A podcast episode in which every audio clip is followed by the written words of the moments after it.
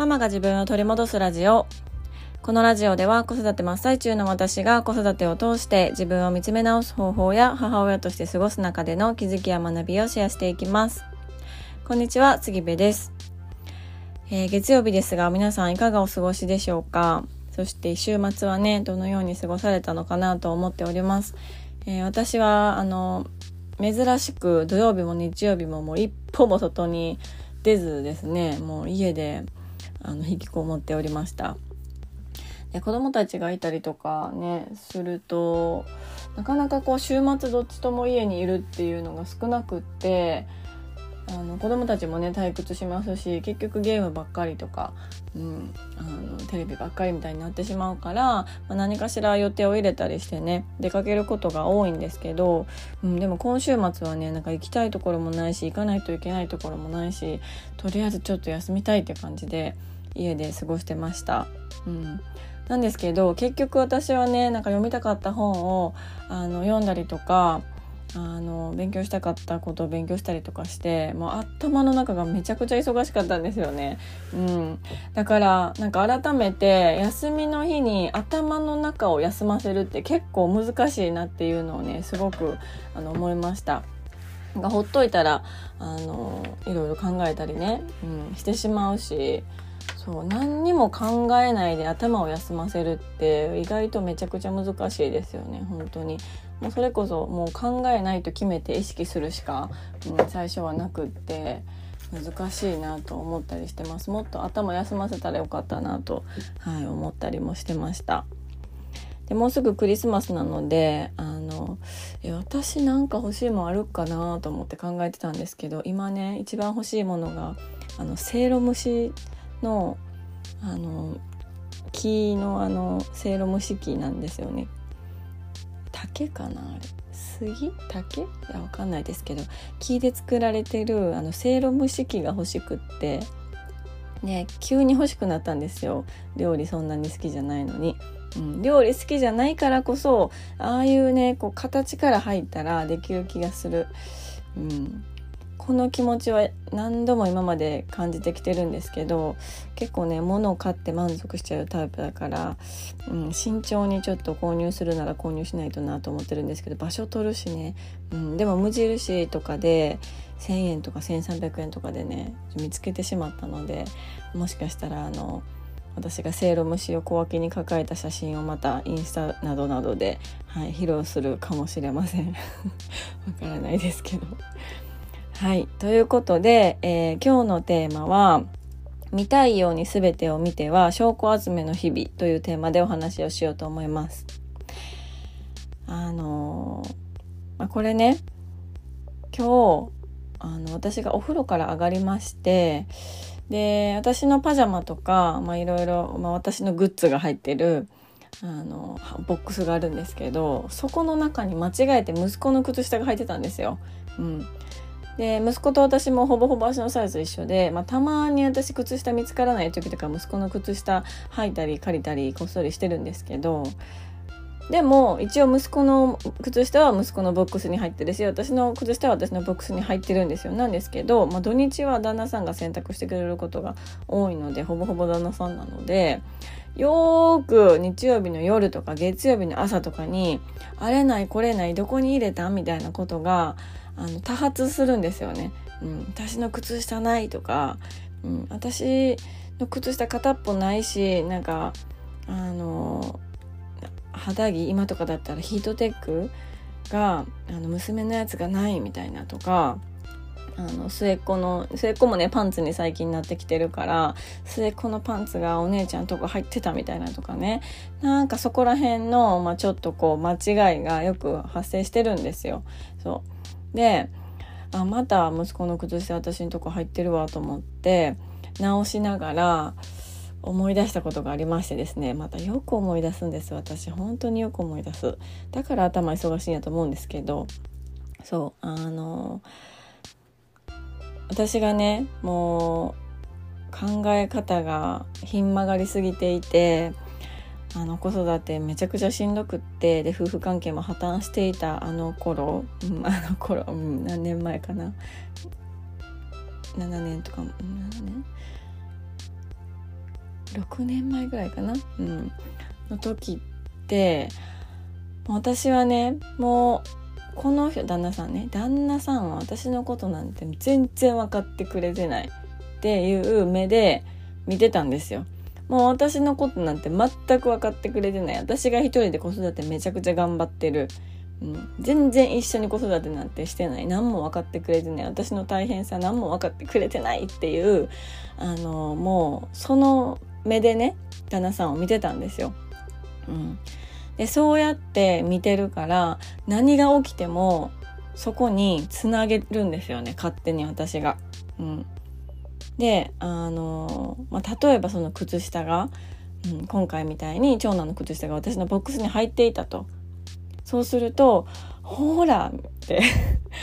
ほら何も分かってないやろ。何も見てないやろ。何も子供のことも子供の靴下すらもう分かってないやろみたいな感じでそのただ単にあの入れるとこをちょっと間違えただけかもしれないのにその事実に対してめちゃくちゃ大きなね私のこのあの思い込みみたいなところをくっつけてそれをもうカッチカチに固めてあの投げまくってたんですよ旦那さんに。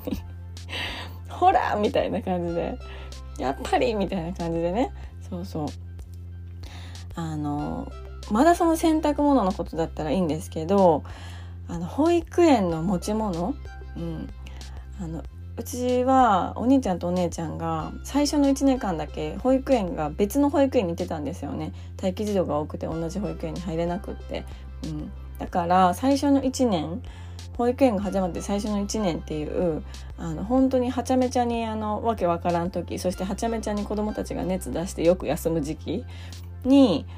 それぞれの持ち物が違ったんですよね。で何曜日はこれ持っていくとかイレギュラーなこともたくさんあったりとか行事ごとがねそれぞれにあったりする中で2人の持ち物が違って2人の縁が違った時があってでその時って私も結構その2人の持ち物を把握するのに時間がかかったんですよ。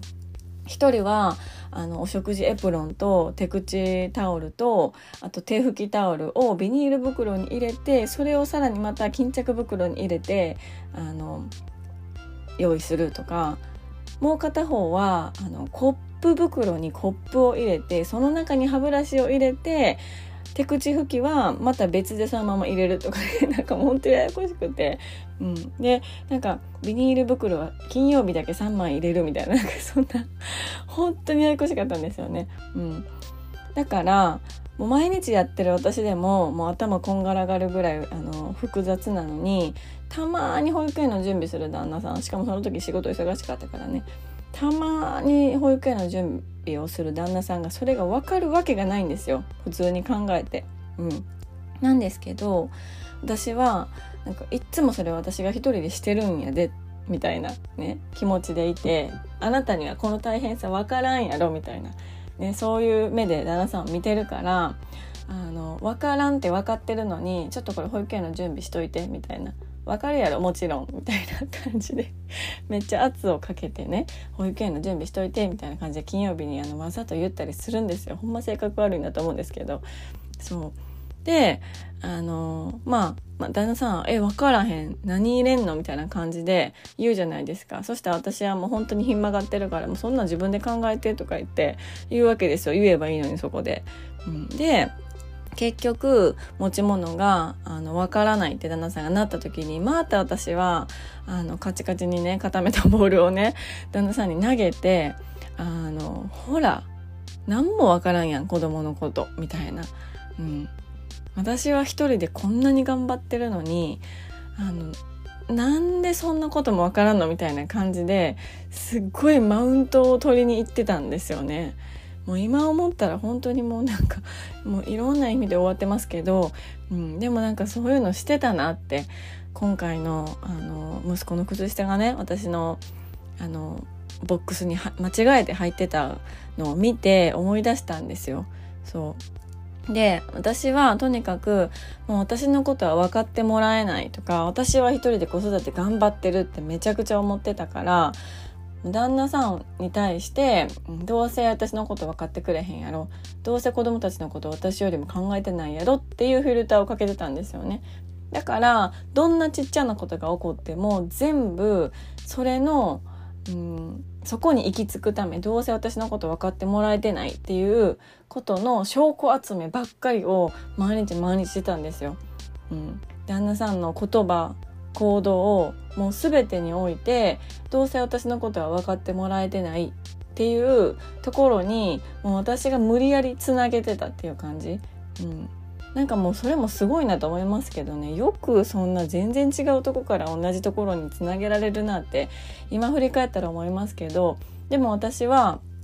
そのうん物事の見方っていうのをもう信じてたから信じてたというかその見方しかないと思ってたので、うん、まさかあのもう私が思ってることが間違ってるはずないというかうん、私の見えてるものが全てだ。私の思ってるものが全てだって思ってたんですよね。うん、なんですけどあの、まあ、旦那さんからしたら全然そんなことないしあのただ仕事が忙しくって子供との時間が少ないっていうだけで子供のことは考えてないってことでは全くないし、うん、あの分からんから教えてってあの言ってたんですよよく。うん、俺は保育園の持ち物とか分からんから教えてくれたらするからって言われてたのに私はそこをねへそ曲がってたからね教えなくていやそんなん私だってここまで必死で頑張ってきてたんやからあの自分でそれぐらいなんかあの調べてみたいなめっちゃ意地悪なこと言ってたんですよね。うん、でもそれはあの本当に私がずっとずっとその私は分かってもらえない一人で頑張ってるっていうことに対する証拠集めを日々日々してたからうん、っていう風に今振り返ると思ってます。そうだからねなんか振り返るとあの頃のこと振り返ると、まあ、旦那さんとその頃のね話をするといやもうほんまにあの頃やばかったでって言われるんですよ私も。私が思ってもあの状況というか夫婦関係はやばかったなって思うんですけど旦那さんからしたらあの時のママは本当にもうなんかもうやばかったみたいなことをよく言われるからそうそうそう、うん、ちょっとね振り返りたくない過去ではありますけど、まあ、でもそういうのを経て今があるので、うん、そこをこう自分がどういうふうにあの考えてるかとか思い込みがあるかみたいなところが分かれば、うん、あのそこに気づいて分かるだけですごい大きな一歩というか大きな変化かなと思うので、うん、ちょっとねそういう視点で考えてみられてもいいのではないかなと思っております。ということで今日のテーマは「見たいように全てを見ては証拠集めの日々」というテーマでお話をしました。最後まで聞いていただきましてありがとうございます。えー、っとですね年内中にちょっとあのイベントを考えておりまして、はい、もうすぐリリースリリースってほどでもないんですけどね、うん、あのお知らせできる日がもうすぐ来るかなと思ったり思わなかったり、うん、ちょっとあのもじもじしてますので、はい。えーと、と LINE のね公式アカウントからそれは送らせてもらおうと思ってますので、ぜひぜひ今のうちにご登録していただければ嬉しいなと思っております。えー、では、今日も素敵な一日になることを願っております。